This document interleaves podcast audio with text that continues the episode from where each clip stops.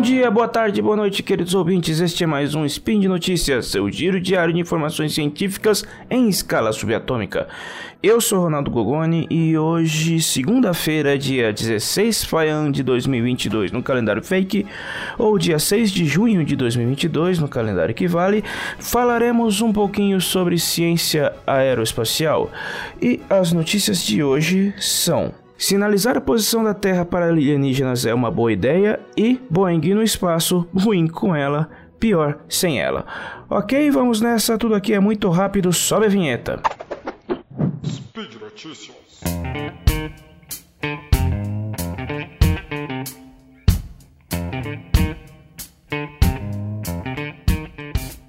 Universo é um lugar muito antigo e muito vasto, e as chances de a Terra ser o único planeta que abriga vida inteligente são muito, muito baixas. Hoje dispomos de dois métodos para, para buscar outras civilizações, e um deles é do SETI, Search for Extraterrestrial Intelligence, que consiste em vasculhar o cosmos por sinais de alienígenas em mundos distantes. O outro é basicamente gritar na floresta, apontar a nossa posição e esperar que alguém nos encontre. Várias vezes mandamos mensagens com nossa localização na Via Láctea e informações acerca de nossa cultura e espécie, mas nunca fomos respondidos. Agora, duas novas iniciativas isoladas querem tentar de novo no que as velhas críticas e preocupações de sempre voltam a ser discutidas. Avisar que estamos aqui para qualquer um ouvir é mesmo um ato inteligente? Os trabalhos por buscas de sinais de outras espécies inteligentes fora da Terra começaram de forma oficial em meados dos anos 1950, mas já havia sido teorizado muito antes por Nikola Tesla, que em 1901 argumentou que uma versão mais potente de seu sistema de transmissão de energia sem fios, o projeto nunca realizado que só seria minimamente viável mais de um século depois, poderia ser usado para, abre aspas, contatar marcianos, fecha aspas. Os primeiros testes oficiais do SET foram realizados em 1960, quando o astrônomo Frank Drake usou um radiotelescópio para examinar os sistemas de Tau 7 e Epsilon Eridani, no que foi conhecido como Projeto OSMA. Do outro lado da cortina de ferro, os soviéticos também se interessaram na área, mais porque Moscou não admitia ficar para trás dos Estados Unidos em nada, mas de qualquer forma, as pesquisas do astrônomo Yosif Yosif Skolovsky levaram à publicação do livro Universo, Vida e Inteligência em 1962, considerado pioneiro na área. Em 1966, o livro foi republicado em uma versão expandida e revista e renomeado como A Vida Inteligente no Universo, no que Skolovsky contou com a colaboração de um colega astrônomo uma, da Universidade de Cornell, um tal de Carl Sagan. Sanger posteriormente desenvolveria projetos com a NASA para exploração espacial, de modo a cobrir a outra ponta. Enquanto o SET buscava sinais de vida lá fora, sondas terrestres mirando o espaço futuro, o espaço profundo seriam despachadas com informações sobre nossa cultura, espécies, composição química, DNA e lo nossa localização na galáxia, na esperança de que espécies inteligentes as encontrassem e pudessem, em um futuro distante, seguir uma trilha até aqui. Desses podemos destacar as placas escolhidas nas Pioneer 10 e 11 e os discos dourados das Voyager 1 e 2 e a mensagem de Arecibo, escrita em código binário e enviada pelo radiotelescópio, aquele que desabou em 2020. Desses projetos, o último é o mais promissor por um simples motivo. Emissões de rádio viajam na velocidade da luz muito mais rápido do que as sondas de espaço, de espaço profundo e mesmo considerando as enormes distâncias, elas possuem mais chances de serem captadas e respondidas por alguém que as, por alguém que as entenda, se houver alguém lá fora. Recentemente, duas, duas equipes distintas estão se preparando para mandar mais mensagens via radiotelescópios para o espaço, com escopos distintos. Um deles, tocado pelo SET, se chama A Beacon in the Galaxy e propõe exatamente o que o título do artigo diz: acender uma espécie de farol em ondas de rádio com uma mensagem binária nos moldes da de Arecibo, mas, mas atualizada. A mensagem vai incluir números primos e operações matemáticas, afinal, a única linguagem básica que qualquer civilização tem que entender, num ou no outro grau, é matemática. Além da composição dos elementos químicos e da vida na Terra, modelos da espécie humana, marcação temporal e, claro, uma carta cósmica com nossa localização. A transmissão está programada para acontecer em 2023 e usará o FAST, o 500 Meter Aperture Spherical Telescope, ou como os chineses o chamam, o, o Tianyang, Olho Celeste, o maior radiotelescópio telescópico já construído. O projeto visa apontar a mensagem para a região central da Via Láctea a uma distância entre 10 mil e 20 mil anos-luz da Terra, um pouco longe demais, o que nos traz ao segundo projeto. Desenvolvido por um grupo de cientistas do MET, o Messaging Extraterrestrial Intelligence, uma organização sem fins lucrativo, o projeto deles buscará enviar uma mensagem a um destino provável de abrigar vida inteligente a meros 39 anos-luz de distância na Terra, no sistema TRAPPIST-1, que abriga sete planetas, três deles na região dos Cachinhos Dourados, perto o suficiente da estrela que orbitam, que orbitam para terem água e estado líquido, e em simultâneo longe o suficiente para não torrarem.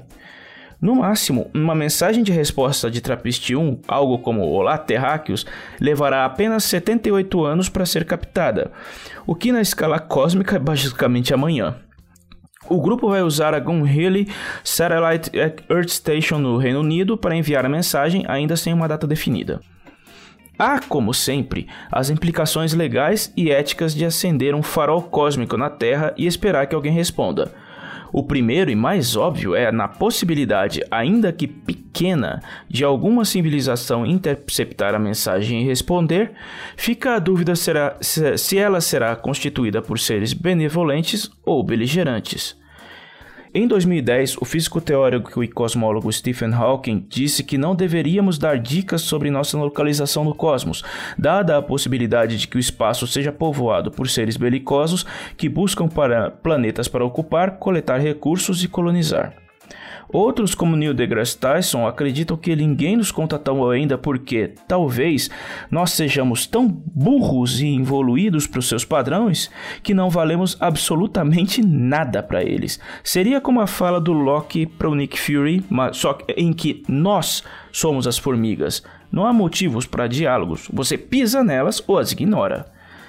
Há também a clássica implicação do leve-nos ao seu líder, no caso de um contato pacífico, quem responderia pela Terra? Em uma situação clássica, esse seria o secretário-geral da ONU, mas os Estados Unidos aceitariam ficar de fora das negociações diretas? E a Rússia? Onde entrariam a OTAN e a NORAD nisso? Os países em desenvolvimento seriam representados? Cuba, Irã, Síria, Coreia do Norte e companhia seriam cortados de quaisquer negociações? Até o Papa Francisco se meteu nesse assunto, dando a opinião de que se os alienígenas quisessem, ele estaria disposto a batizá-los. Há quem diga que o grupo de representantes da Terra devesse ser formado por cientistas de diversas nações, sem vínculos com governos ou religiões, algo que na prática nunca seria permitido because reasons, mas seria a melhor alternativa de um entendimento mútuo sem vieses de nenhum tipo, mas independente disso, estas são especulações que ficarão sem resposta por um bom tempo, pelo menos até alguém lá fora, caso exista, encontrar nossas mensagens e considerar que somos dignos de atenção. Este programa foi produzido por Mentes Deviantes. deviante.com.br. Não é segredo que a divisão aeroespacial da Boeing não anda acertando a mão. A cápsula Starliner, projetada para ser lançada com os foguetes Atlas V da ULA, a United Launch Alliance, vem apresentando problemas nas válvulas de combustível há algum tempo.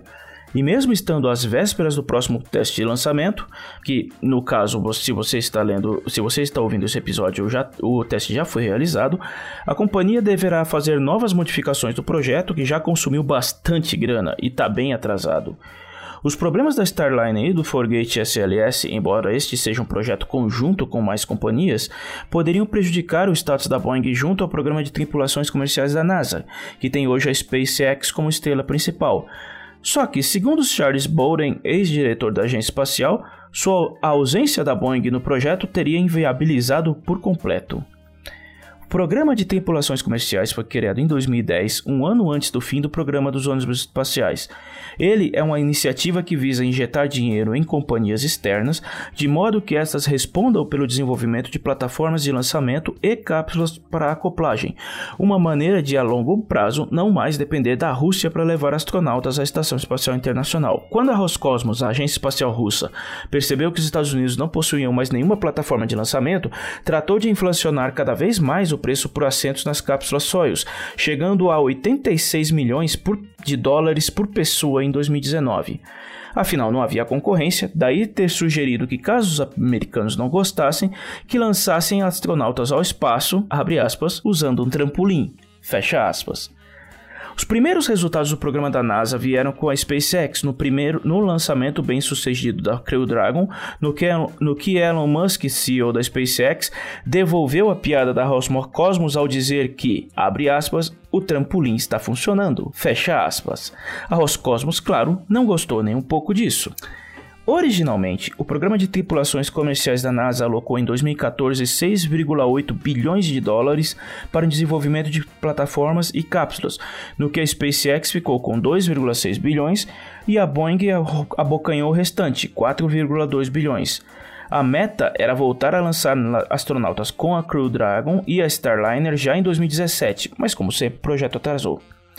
Ainda assim, a SpaceX, que recebeu pouco mais da que metade da grana destinada à Boeing, conseguiu, conseguiu desenvolver sua cápsula, lançá-la e, mais importante, convencer a NASA a certificar a reutilização das mesmas, algo que a agência sempre foi contra, citando um monte de impedimentos e normas de segurança que a companhia de Musk cobriu sem deixar nenhuma de fora. O CST-100 Starliner da Boeing, enquanto isso, não conseguia sair das docas. O teste realizado em dezembro de 2019 deu errado de forma catastrófica, não conseguindo chegar à ISS, e de lá para cá, uma série de novos problemas começaram a aparecer e se acumular. O mais recente envolveu uma rusga feia com a Rocketdyne, empresa que fornece as válvulas de combustível da Starliner. Segundo fontes ouvidas pela agência Reuters, ambas companhias estão apontando os dedos uma para a outra sobre as responsabilidades acerca de problemas recorrentes nos componentes. Durante uma tentativa de lançamento realizada em agosto de 2021, 13 das 24 válvulas falharam e não responderam a comandos, forçando o cancelamento da missão. A Boeing afirmou na época que a água acumulada reagiu com oxidante tetróxido de nitrogênio, causando corrosão nas válvulas. No início de maio de 2022, a Boeing declarou ter resolvido o problema com o uso de materiais selantes para evitar a infiltração de água e que não seria necessário alterar o design para isso. Mas, segundo pessoas próximas à questão, a companhia teria mudado de ideia após se desentender com a Rocketdyne, que acusa a Boeing de má implementação das peças. Esta, por sua vez, diz que as válvulas possuem falhas de design. Vale lembrar que de 2014 para cá, a Boeing recebeu um aporte adicional de 595 milhões de dólares ao orçamento original da cápsula, cujo valor total de desenvolvimento hoje está em 4,8 bilhões. Para não ficar feio na foto, a NASA liberou mais dinheiro também à SpaceX, no que o programa da Crew Dragon está atualmente com 3,1 bilhões em verba disponível. Dados os excelentes resultados da SpaceX junto ao programa de tripulações comerciais, é de, se, é de se pensar que a NASA deveria chutar a Boeing e ficar apenas com a companhia de Elon Musk. Mas, conforme textos já, conforme já fomos já foi discutido anteriormente, ninguém no Congresso dos Estados Unidos vai com a cara do executivo, basicamente, que é basicamente visto como um bilionário metido à besta, um intruso no programa espacial do país. Esse sentimento dos políticos americanos sendo completamente avessos a companhias comerciais desenvolvendo foguetes e cápsulas se explica na modalidade dos contratos firmados pela NASA. Na parceria público-privada, que SpaceX, Blue Origin e outras trabalham, o projeto pertence às empresas e a agência espacial apenas define o que quer, onde tudo deve ser seguido à risca. Seguindo esses parâmetros e obedecendo ao orçamento definido, Elon Musk, Jeff Bezos e companhia podem construir as plataformas onde e como quiserem, o que vai de encontro ao modelo tradicional de contrato, no que o SLS tem desenvolvido.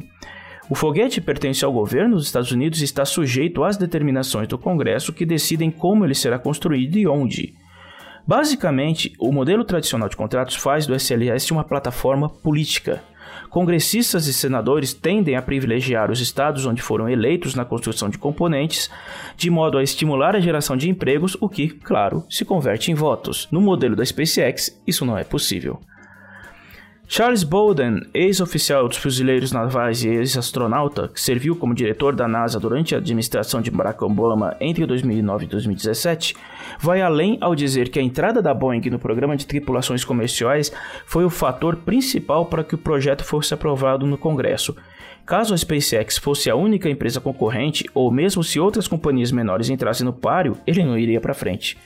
A declaração foi dada durante um seminário online da Aviation Week, onde Bolden disse o seguinte: aspas, Para ser bem sincero, ninguém no Capitólio gosta da SpaceX. Ela, a empresa, era uma variável desconhecida. Eu acredito que se a Boeing tivesse decidido não entrar no programa, a NASA provavelmente nunca conseguiria financiá-lo. Fecha aspas. Bolden clarificou que tão logo a Boeing se inscreveu para participar do programa, o ânimo dos políticos começou a mudar do completo desdém, afinal só havia SpaceX concorrendo no início, à aceitação. E o peso da gigante foi o suficiente para que o modelo de contrato com valores fixos, no que a Crew Dragon e a Starline são desenvolvidos, acabasse aceito como uma alternativa ao tradicional, pois representaria um maior controle dos gastos públicos. Hoje, por influência de uma maior presença dos republicanos, o Congresso prefere priorizar o modelo tradicional de contrato sujeito às atribuições legislativas, mesmo que isso signifique gastar mais. A Boeing se safa por fazer parte do consórcio responsável pelo SLS e por ser uma empresa com décadas de experiência no espaço, ao menos no papel, frente à SpaceX, mesmo esta tendo apresentado resultados enquanto a rival só patina. No fim das contas, a Boeing tem mais consideração por ser uma empresa que se permite assinar contratos da maneira que o governo dos Estados Unidos quer, diferente de Elon Musk, que tem autorização para fazer o que der na telha e que, e que sempre será tratado como um moleque que mal chegou e quer sentar na janela, não importa o quão bem sucedida a SpaceX seja. E é isso, vamos ficando por aqui. Lembrando mais uma vez que os links para as notícias do episódio de hoje você encontra na descrição do post. E, você, e se você quiser ajudar a nossa produção de conteúdo, nossos podcasts, nossos textos, é só colaborar com nossa campanha de patronato no Patreon, Padrim e PinkPay. Você também encontra os links para eles na descrição do post. Então é isso, nos vemos no futuro próximo. Logo mais, tem mais. Até!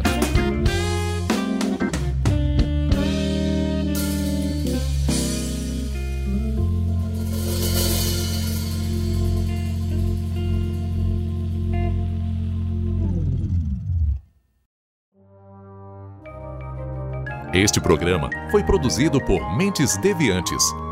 deviante.com.br.